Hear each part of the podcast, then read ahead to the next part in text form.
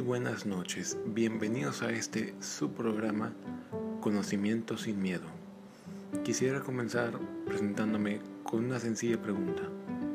¿Recuerdan ustedes cuando eran pequeños y podían preguntar todo sin miedo alguno? Cuando el conocimiento no les generaba vergüenza o tabú.